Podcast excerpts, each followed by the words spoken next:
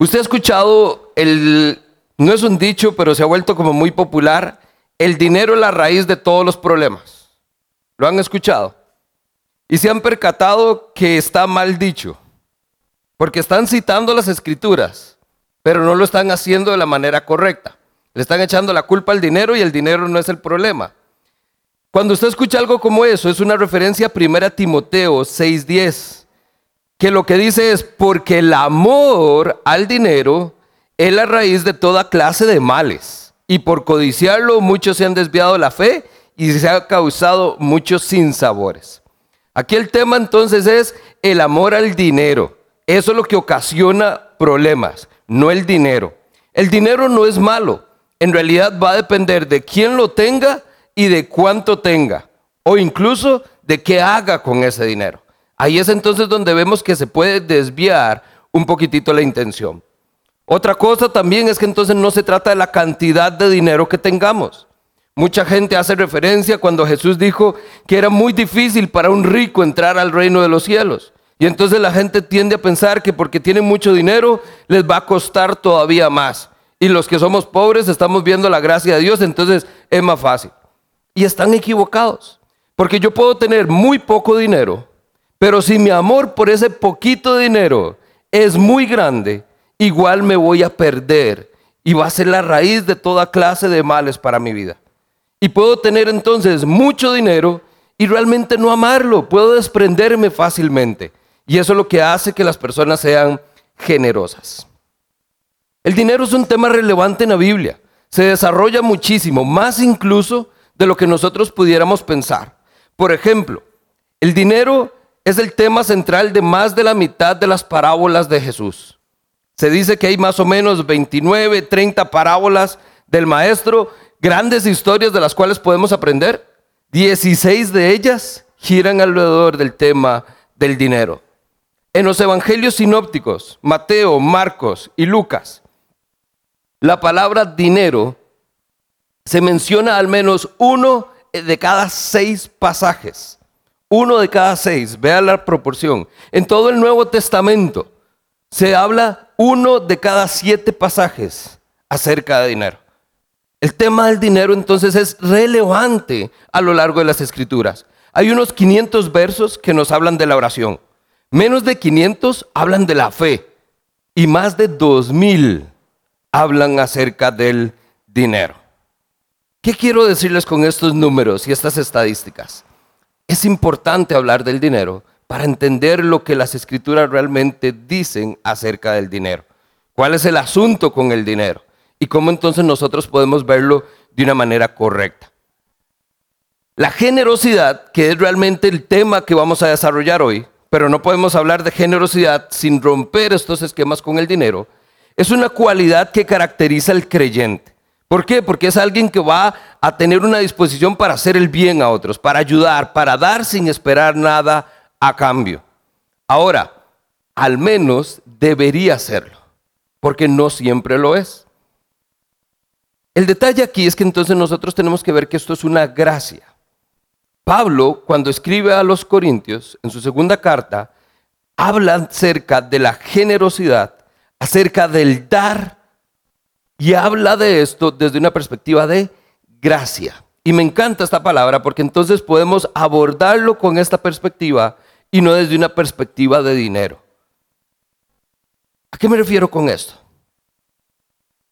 Cuando Pablo dice que esto es una gracia, esto quiere decir que viene por la obra de Dios en nuestra vida.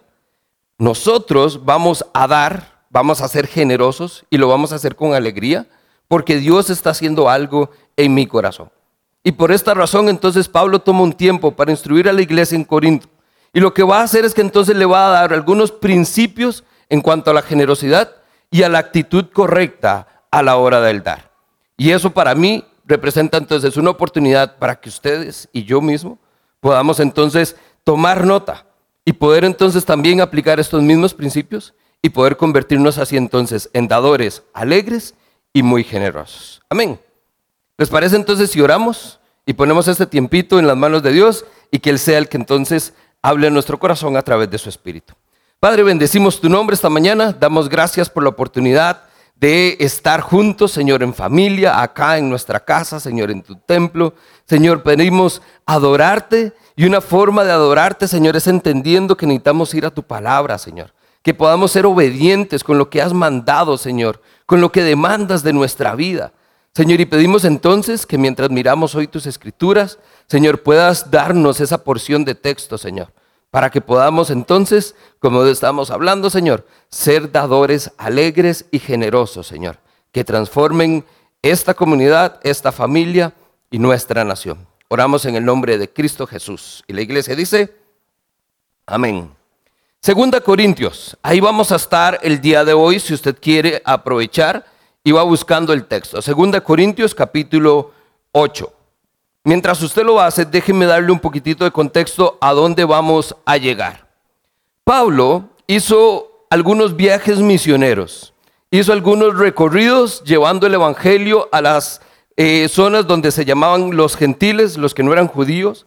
Y en estos viajes, uno de ellos, el tercero particularmente, uno de los objetivos era tomar una ofrenda, hacer una colecta para los santos en Israel, para los creyentes que estaban en la iglesia en Jerusalén.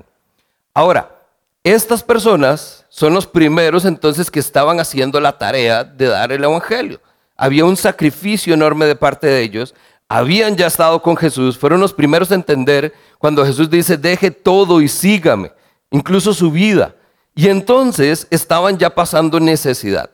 En este entonces turcito que se está haciendo Pablo, Pablo está aprovechando para tomar una ofrenda de estas iglesias gentiles y llevarla entonces a Jerusalén. Vaya conmigo un momentito. De ahí de 2 Corintios nada más se devuelve unas hojitas y vamos a Romanos capítulo 15,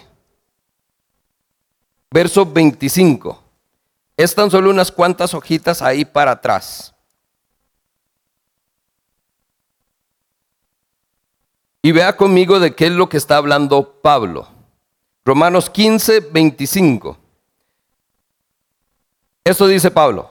Por ahora voy a Jerusalén para llevar una ayuda a los hermanos, ya que Macedonia y Acaya tuvieron a bien hacer una colecta para los hermanos pobres en Jerusalén. Lo hicieron de buena voluntad, aunque, dice, en realidad era su obligación hacerlo. Porque si los gentiles han participado de las bendiciones espirituales de los judíos, están en deuda con ellos para servirles con las bendiciones materiales. Así que una vez que yo haya cumplido esta tarea y entregado en sus manos este fruto, saldré para España y de paso los visitaré a ustedes y sé que cuando los visites iré con la abundante bendición de Cristo. ¿Qué está hablando Pablo acá? Entonces, algunos estudiosos lo que hablan es que había cierta eh, o cierto sentir en estas iglesias de que estaban en deuda. Así entonces, si de Jerusalén salió el Evangelio, salió esa oportunidad de nosotros tener hoy una bendición espiritual, pues entonces ayudemos a nuestros hermanos en Jerusalén con una bendición material. Vea que se hace referencia a varias iglesias. Está hablando de Macedonia. Estas iglesias están haciendo una colecta para llevarla a Jerusalén. Parece entonces que Corintio, perdón, Corinto, la iglesia en Corinto, no estaba haciendo su parte. Todos los demás estaban dando su porción, pero Corinto no lo estaba haciendo. Y por eso entonces Pablo les escribe recordándoles que tienen que hacerlo y cómo deben hacerlo. Recuerde entonces, si usted vino la semana pasada, estuvimos también hablando en 1 Corintios de todo el contexto que estaba viviendo. La iglesia no está respondiendo a esta ofrenda porque es el mismo problema que hablamos la vez pasada. Es una falta de amor. Están entonces tan envueltos en tanto conflicto, en tanta situación, que lo que menos hay es un corazón dispuesto a dar generosamente. Y ahí es entonces donde Pablo los aborda. Pablo entonces va a dedicar dos capítulos, capítulo 8 y capítulo 9, en su segunda carta, para entonces instruir a esta iglesia en cómo deben dar y cuál es la actitud correcta para dar. Esta también, si usted lo quiere ver después, se menciona. 1 Corintios capítulo 16, Pablo habla de esta ofrenda. Gálatas capítulo 2, Pablo habla acerca también de esta ofrenda. Es más, Lucas en el libro de los Hechos menciona a Pablo y el tema de esta ofrenda en Hechos 11 y en Hechos 24. Esto nos hace pensar que no era un tema ligero, era algo importante a lo que había que prestar atención y ahí entonces es donde llegamos nosotros también. Veamos a ver qué tiene Pablo que decir al respecto. Vamos entonces a 2 Corintios capítulo 8 y comenzamos en el verso 1. Hoy quisiera leer toda la porción de texto y luego tomamos algunas notas. Dice así, leo para ustedes nueva versión internacional. Ahora, hermanos, queremos que se enteren de la gracia que Dios ha dado a las iglesias de Macedonia. Y ahí está la primera palabrita clave que usted tiene que subrayar. Gracia. Esta gracia que Dios ha dado a las iglesias en Macedonia. Dice el verso 2. En medio de las pruebas más difíciles, su desbordante alegría y su extrema pobreza abundaron en rica generosidad. Ahí está la otra palabra clave de hoy. Fueron generosos. Dice Pablo, yo soy testigo que dieron espontáneamente, ojo, tanto como podían, y aún más de lo que podían, rogándonos a nosotros con insistencia que les concediéramos el privilegio de tomar parte en esta ayuda para los santos. Es más, incluso hicieron más de lo que esperábamos, ya que se entregaron a sí mismos, primeramente al Señor y después a nosotros conforme a la voluntad de Dios. De modo que entonces rogamos a Tito que llevara a feliz término esta obra de gracia, nuevamente se repite, esta obra de gracia entre ustedes, puesto que Él era quien la había comenzado. Así que entonces ustedes, dice el verso 7, como sobresalen en todo, en su fe, en sus palabras, en conocimiento, en su dedicación, en su amor hacia nosotros, procure también sobresalir en esta gracia de dar. Aquí hacemos la pausa y vamos a quedarnos entonces con estos siete versos el día de hoy.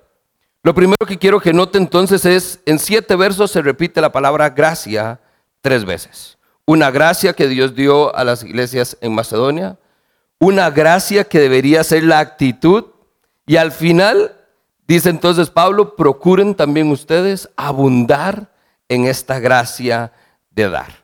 Esa es una palabra preciosa y vamos a ver entonces cómo a través de la gracia podemos nosotros ser realmente personas creyentes que dan con alegría y generosamente.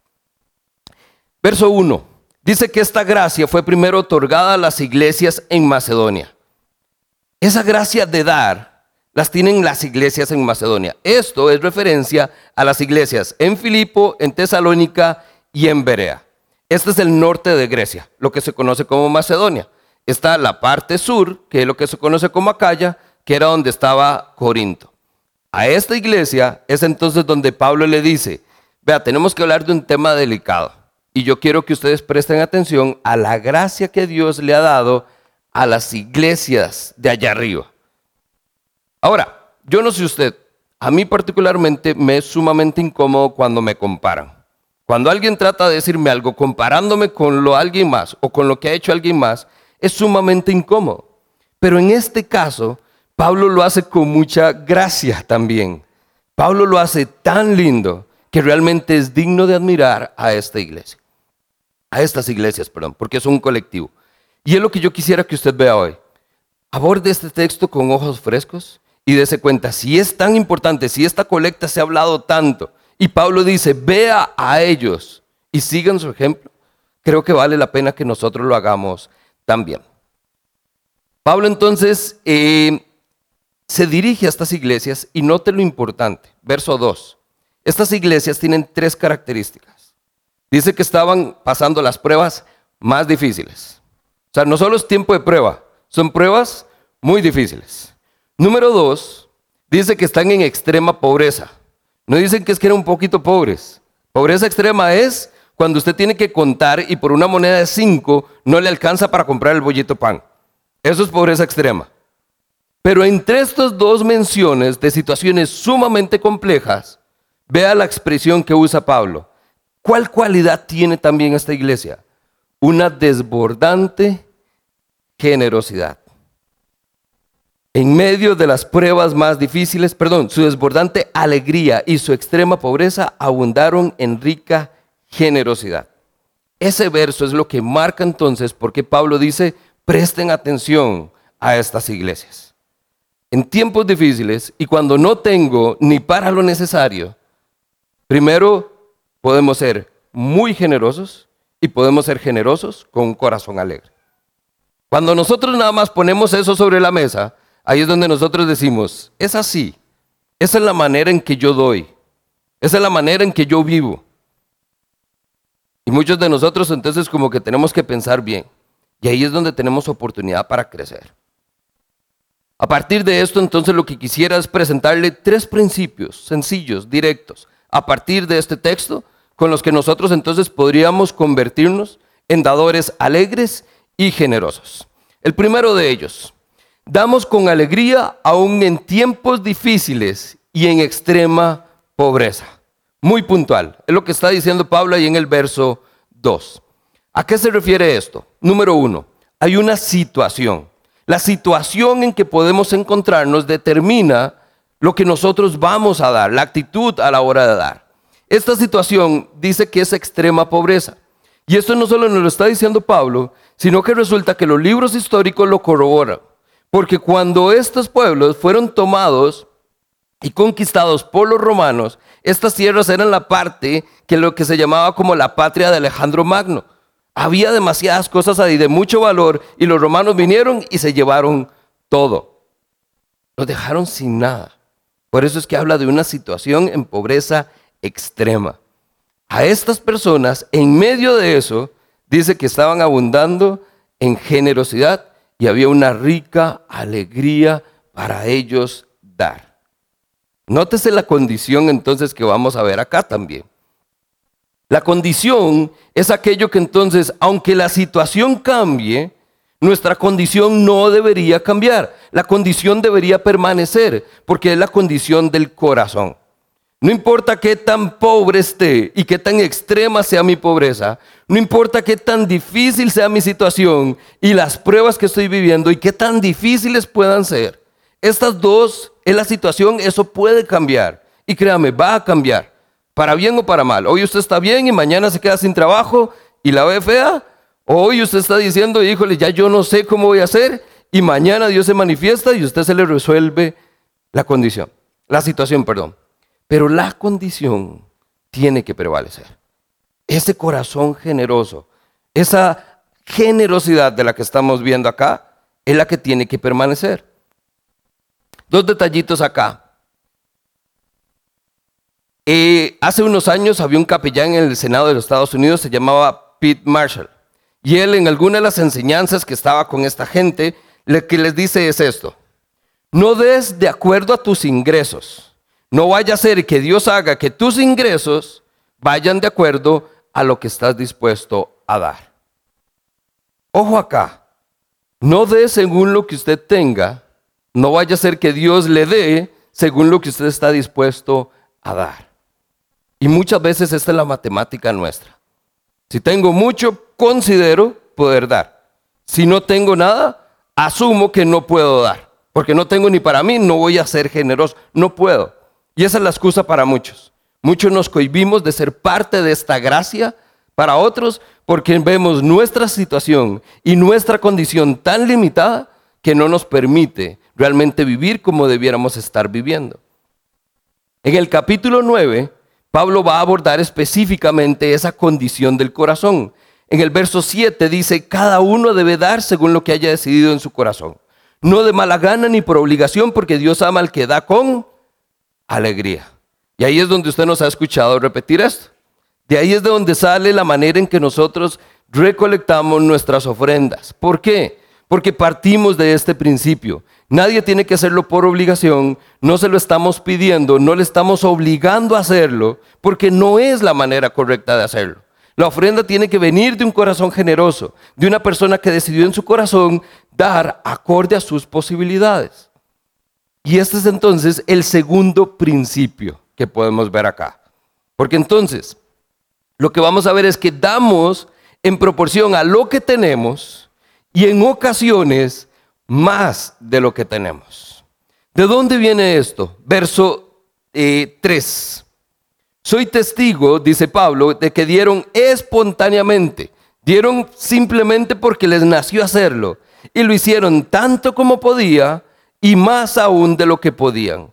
Otras versiones dicen en la medida de sus posibilidades e incluso más allá de estas.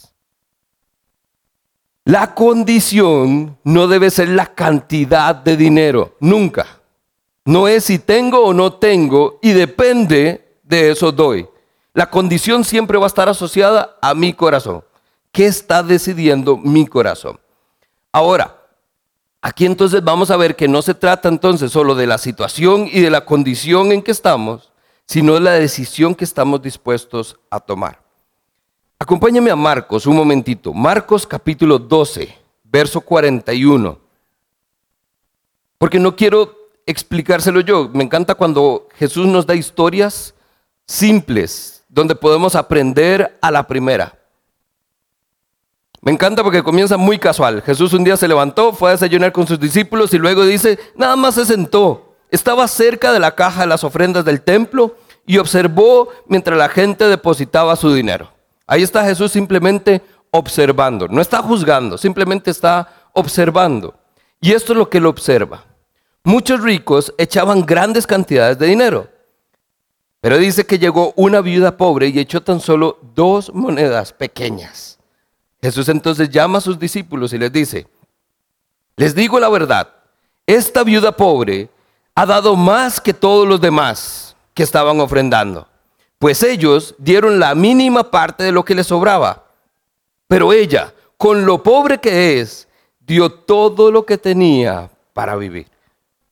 Ahora, cuando usted entonces tiene que tomar una decisión, esta es la condición que estamos viendo. Podemos dar como los ricos, que incluso era la tradición llegar y lo hacían con bombos y platillos, llegaban con aquello para que vean el montón que estoy dando. La gente quería, eh, estas personas querían que otros se dieran cuenta que ellos tenían la capacidad de dar y que era un corazón generoso, según ellos, porque entonces eso daba mucho de qué hablar de ellos. Pero entonces Jesús inmediatamente hace un contraste maravilloso con una pequeña señora una persona seguramente de edad avanzada que nada más llega y echa dos moneditas. A los ojos de los demás, insignificante. Mejor se las dejara a ella y mejora su situación. Pero ella toma una decisión. Y ella decide dar probablemente todo lo que tenía. Otras versiones dicen, ella dio todo lo que tenía para sustento, para vivir. Y ahí es entonces donde Dios honra. Y ahí es donde Dios hace cosas maravillosas. Esta decisión que tenemos que tomar de dar con alegría, no de por obligación, no de mala gana, porque Dios ama al dador alegre, pero es una decisión en mi corazón, no se trata entonces de la cantidad de dinero.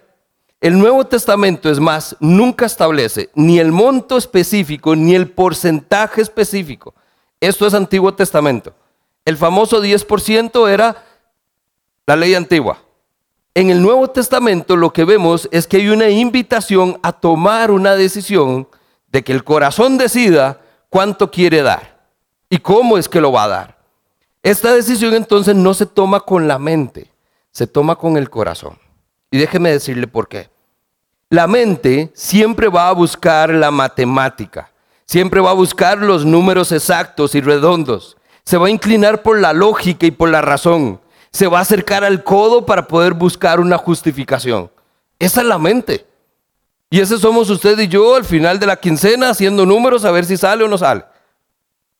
Pero la decisión del corazón va a movernos a como lo hizo con la viuda. Porque lo que busca no es la cantidad, lo que busca es agradar a Dios, la obediencia.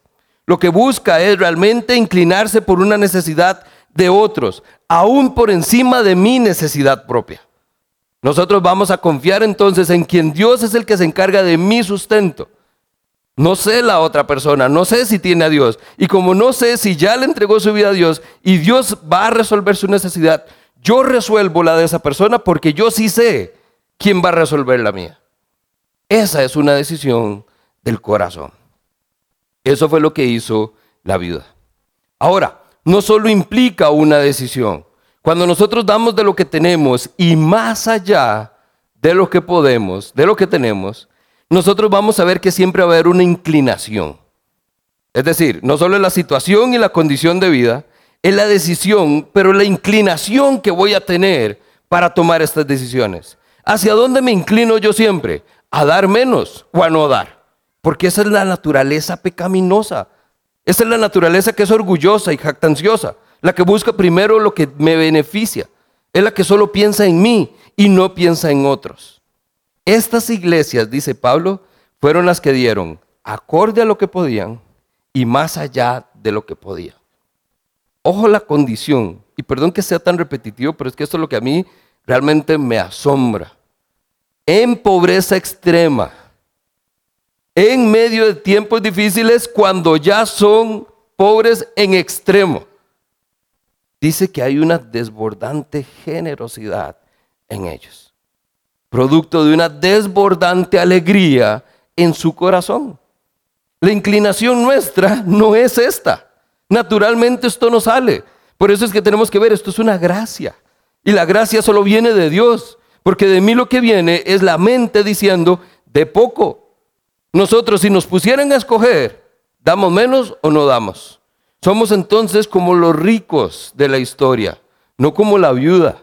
Cuando tenemos y tenemos de sobra y hacemos, todo el mundo que se dé cuenta, billetito.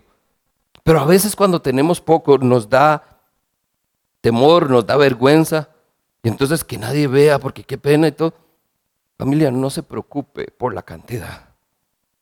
El rico puede dar mucho, pero Dios puso su mirada en dos pequeñas monedas.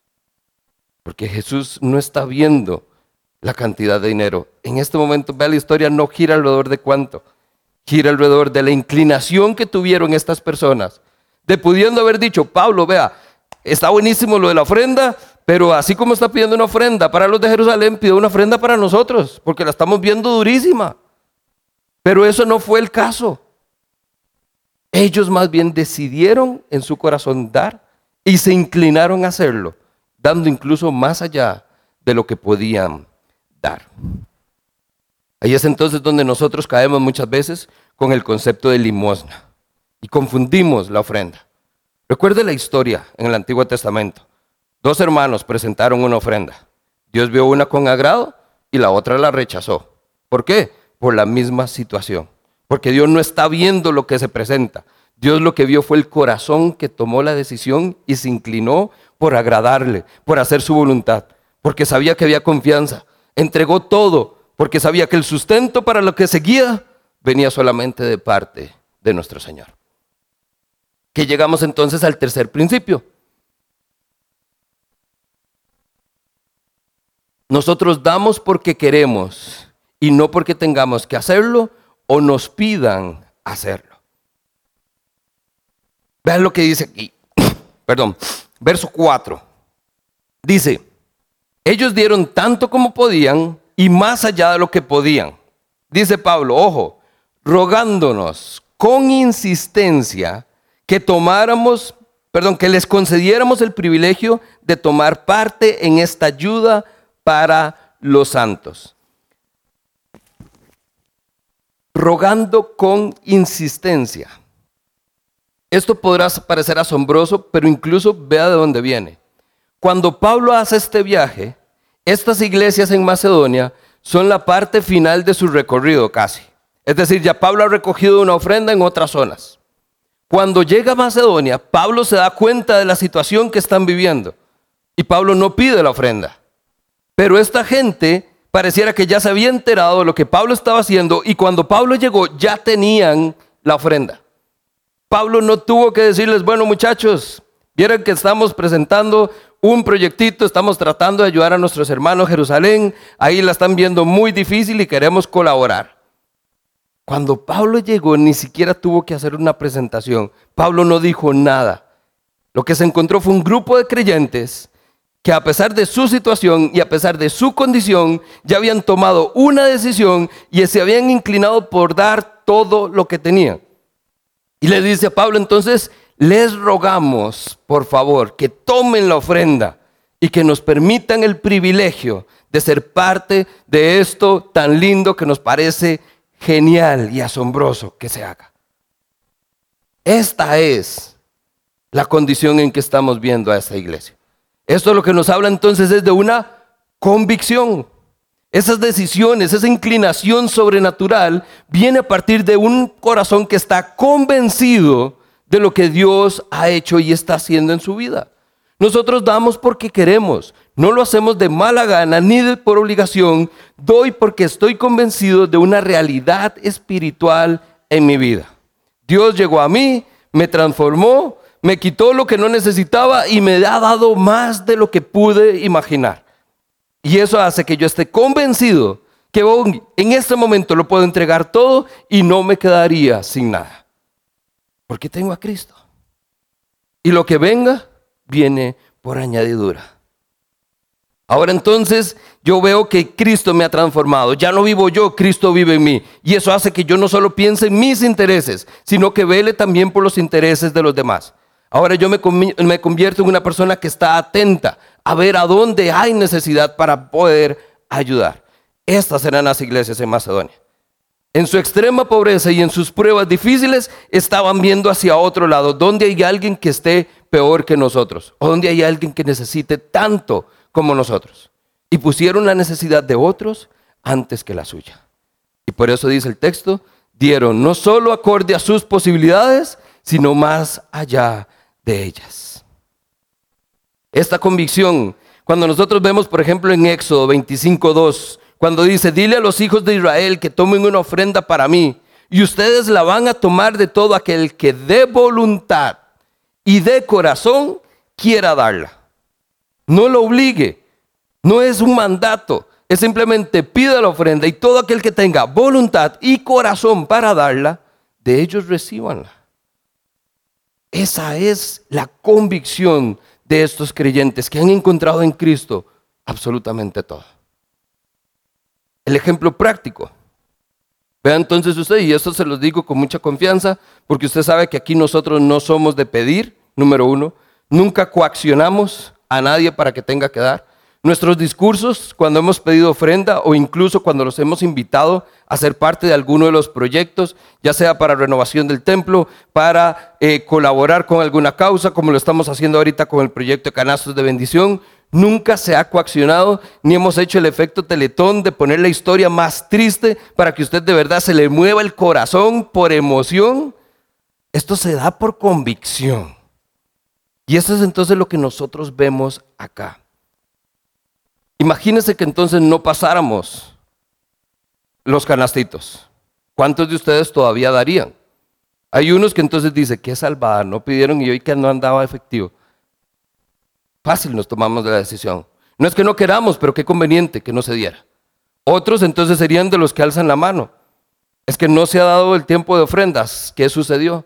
Otros se acercarían al final, saben que tenemos una cajita para dar con alegría, nadie tiene que darse cuenta, lo dio en silencio, en ofrenda, ahí delante del Padre solamente. Otro simplemente se quedaría, mira qué raro, hoy no recogieron ofrendas. ¿Por qué? Porque al final de esto, nosotros lo que nos damos cuenta es que esto es un principio. Damos porque queremos, no porque tengamos que, no porque nos lo pida. Si usted ya viene el fin de semana, usted viene para adorar a su Dios, ¿cierto? Usted viene para ser edificado y usted viene para adorarle. Lo hace no solo en el tiempo de alabanza, no solo yendo a la palabra, lo hace también con sus ofrendas. Eso es una decisión que yo usted viene desde que llegó de casa, no en el momento en que invitamos a poder hacerlo. Por eso aquí vea que todo es automático. Usted quiere dar con tarjeta, vaya, hágalo. No hay nadie. Aquí es un asunto. Usted tiene que darse cuenta que si usted no lo hace, ninguno de nosotros lo va a coaccionar para que lo haga. ¿Por qué? Porque estamos convencidos de esto. Y por eso lo decimos con tanta eh, seguridad, no necesitamos su dinero.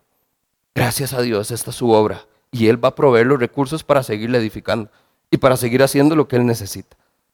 Pero, vea el principio que podemos ver acá y del cual nosotros podemos ir detrás. Rogando con insistencia que nos reciban la ofrenda para poder ser parte del privilegio de ser parte de la obra de gracia que Dios está haciendo a través de todas estas iglesias para los hermanos en Jerusalén. Un privilegio. Y esa es la invitación. Aquí no es un asunto de que tengamos que. Es que si usted lo desea, siempre vas a poder ser parte de la obra que Cristo está haciendo. Nosotros lo hemos dicho siempre, apostamos a un 100% de participación, que todos den. No importa si es como la viuda y solo tiene dos monedas, no importa si es el rico y puede traer toda su riqueza. El asunto no es cuánto damos, es que todos podamos decir, lo hicimos juntos. Ese ha sido el principio y es lo que nosotros realmente enseñamos y vamos a promover siempre desde acá. Una decisión por convicción. No porque me lo dijeron, no porque el pastor lo dijo muy bonito, no porque la persona que está recogiendo como que se me quedó ahí, ¿verdad? Y hicimos intercambio de miradas y yo creo que no ha entendido, o no, yo no he entendido. No, familia, con confianza, porque esto es una decisión para con Dios, no para con su iglesia. Como familia, no como comunidad, no como organización, para Dios únicamente. Y el último punto, entonces, esa convicción se traduce en una intención. ¿Cuál es la intención a la hora de dar? Y aquí es donde evidenciamos puntualmente esta actitud. Cuando entonces ellos dicen que lo hicieron y lo hicieron rogando con insistencia poder ser parte de esto, nosotros vemos que hay una intención de parte de ellos. Pablo incluso más adelante les va a decir también, no, perdón, este es en 1 Corintios 16, ya les había dicho, el primer día de la semana cada uno de ustedes ya separe una porción de lo que ha ganado Así cuando yo llegue, no tenemos que hacer la recolecta, ya va a estar ahí. Es una intención, ya usted toma la iniciativa. Pero vea lo que está diciendo acá. Aún en medio de las pruebas difíciles, aún en medio de su extrema pobreza, ya a este punto cada creyente había decidido en su corazón dar con alegría, no por obligación ni por mala gana, su intención era ser parte de este privilegio que se les estaba siendo otorgado. Una historia contaba en un pastor de otra iglesia donde una señora reclamando le dijo, es que usted me robó la oportunidad de bendecir a otros cuando no pidió la ofrenda. Es a ese nivel. Es donde entonces yo no tengo que esperar a que la pidan, es que ya yo en mi corazón tomé una decisión y simplemente vengo a Dios y se la presento. Es por eso que la generosidad es un verdadero eh, una verdadera característica, una verdadera evidencia, una verdadera marca de un, de un creyente y de un verdadero cristiano. No por la cantidad que dé. Porque incluso dicen, generalmente, aquellos que más dan son los que menos tienen. Y de lo poco que tienen, les encanta compartirlo. Y eso es lindísimo. Cuando usted ve que aunque hay pobreza extrema y aunque hay situaciones muy difíciles, son las personas que están dispuestas a dar. Y donde uno se topa con esas situaciones, esos ejemplos, es donde usted dice, ¿cómo? ¿Cómo alguien piensa de esta manera? Y aquí yo pensando todavía, si llego no la quincena y no lo voy a dar en esta semana porque estoy muy tallado, entonces mejor toda la matemática humana. Porque Cristo ha hecho una obra extraordinaria en sus corazones. Y la decisión se toma ahí. No aquí, si decidí creer o no en Jesús. Cuando estoy convencido de que por haber creído en Jesús, todo lo que se ha prometido para mí se va a cumplir. Y eso me permite entonces ser muy intencional. Hechos 20:35, usted quizás ya lo ha escuchado. Con mi ejemplo les he mostrado que es preciso trabajar duro para ayudar a los necesitados, recordando las palabras mismas de nuestro Señor Jesús. Hay más dicha en dar que en... Ahí está, nada nuevo. No estamos inventando el agua caliente. Es un principio real, pero no todos lo vivimos. En serio, se siente uno mejor cuando uno da que cuando le dan. ¿Sí? Recibir es lindísimo, pero dar cuando no tienes y ver la felicidad y la bendición que es para la otra persona en sus ojos, en su mirada, en su gesto. En un silencio donde no puede expresarlo, pero una lagrimita te dice, uff, hay más dicha en dar que en recibir. Pero solo cuando Cristo ha hecho una obra transformadora en nosotros, podemos dar de esta manera.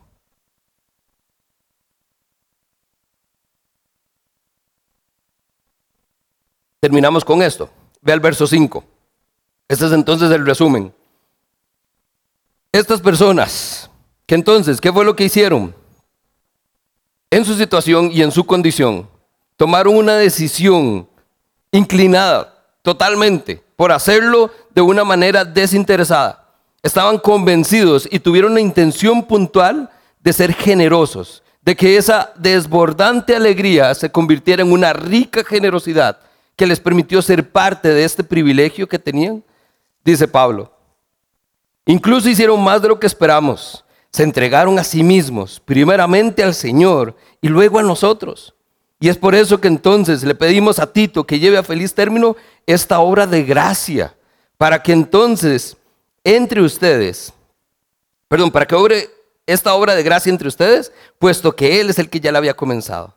Así ustedes, que sobresalen en todo, en su fe, en sus palabras, en su conocimiento, en dedicación, en su amor. ¿Qué es lo que está diciendo Pablo? Ustedes tienen un montón de cualidades y no estoy diciendo que eso esté mal. Lindísimo. Pero así como sobresalen en esto, sobresalgan también en esta gracia de dar. Reina Valera, abundad también en esta gracia. Así como son buenos en muchas cosas, familia, abunden también en la gracia de dar. Cuando Pablo usa entonces la palabra gracia, esta palabra gracia, el vocablo que se usa para traducir gracia en este texto, es el mismo en las escrituras cuando decimos que por gracia somos salvos. Es la misma gracia de Dios que nos da salvación, la que nos permite ser generosos a este nivel. Y esta es la razón. Número uno, la habilidad de dar generosamente es un don de Dios. Es un don de Dios. Cuando vemos a alguien que realmente es generoso, es porque una obra de Dios se ha dado ya en su vida, ha hecho una obra transformadora en su corazón. Es el primero, la primera evidencia. Número dos, cuando por gracia recibimos, por gracia damos. Cuando usted se da cuenta que usted todo lo que tiene es por gracia, no por su esfuerzo, no porque usted trabajó horas extra, no porque usted se ha esforzado por tener un mejor trabajo, por tener dos trabajos, para poder garantizar un mejor futuro a su familia. Es por gracia, porque Dios lo volvió a ver, miró con compasión y le otorgó gracia y misericordia, cuando a su vecino no, cuando el que está a la par no. Fue usted, cuando por gracia recibimos, entonces usted se da cuenta que por gracia damos. Es el amor desbordante de nuestro Señor el que nos permite ser generosos y ahí hacerlo con alegría. Y número tres, cuando nosotros damos, entonces lo hacemos sin esperar nada a cambio, porque es el mismo principio. Cuando nosotros nos evidenciamos que no podemos pagarle a Dios, por eso es que la salvación no se gana, porque aunque tuviéramos todos los recursos del mundo, no podríamos pagar lo que Dios nos dio. Es el mismo principio. ¿Cómo entonces nosotros vamos a cobrarle a alguien? Lo que por gracia Dios me dio y no puedo pagar, pues por gracia se lo estoy dando a alguien más que sé que no me puede pagar. Damos sin esperar nada a cambio, sin juzgar. Ah, es que ese es un borracho y si le doy plata es porque lo va a tomar para, eh, lo, va lo va a coger para tomar y yo entonces no le voy a dar nada. ¿Quién nos corresponde a nosotros juzgar su corazón? Nosotros damos sin esperar recibir nada a cambio. Es que su familia lo va a agarrar y se va entonces a hacer otras cosas y no lo va a tomar para las cosas que son importantes. Eso es entre ellos y Dios, familia. Nosotros nada más el principio que reina es cuando damos, no esperamos nada a cambio. No somos dueños de ese dinero, no somos dueños de esos recursos, no somos dueños de esa bendición. Lo que Dios quiera hacer y permita que se haga con eso es entre Dios y ellos. Nosotros nada más lo hacemos sin esperar nada a cambio. Cierro entonces con esta frase. Abundad en esta gracia, dice Pablo. Qué palabra tan tierna es esta. Pues no hay área en nuestra vida cristiana en la cual esta gracia brille tanto, de una manera tan hermosa y tan encantadora, tan feliz y abrumadora, que cuando el dar proviene de un trasfondo de pobreza. Cuando nos damos cuenta que no tenemos nada y que lo poco que tenemos lo tenemos porque viene de Dios, estamos en el punto exacto para poder decir entonces, lo puedo dar todo. Porque si tengo a Cristo, ¿qué me falta? Pero a pesar de tener a Cristo, Dios dice, y te voy a dar esto, y te voy a dar lo otro, y te voy a dar aquí, y te voy a dar allá, y todo lo demás viene por añadidura. Pero comienza a partir de un corazón dispuesto a ser generoso y a dar con alegría. Amén. Pone de pie y oramos en esta mañana.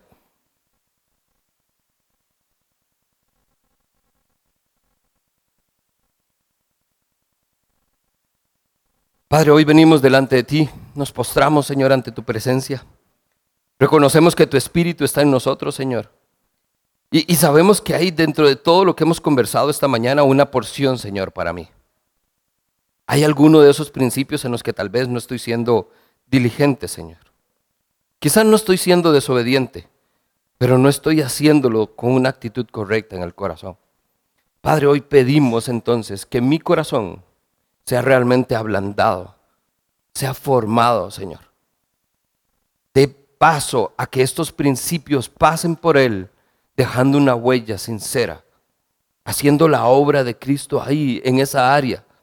Ya sea porque soy de los que me cuesta dar, porque soy de los que se aferran mucho a lo material y entonces desprenderme de eso es complicado.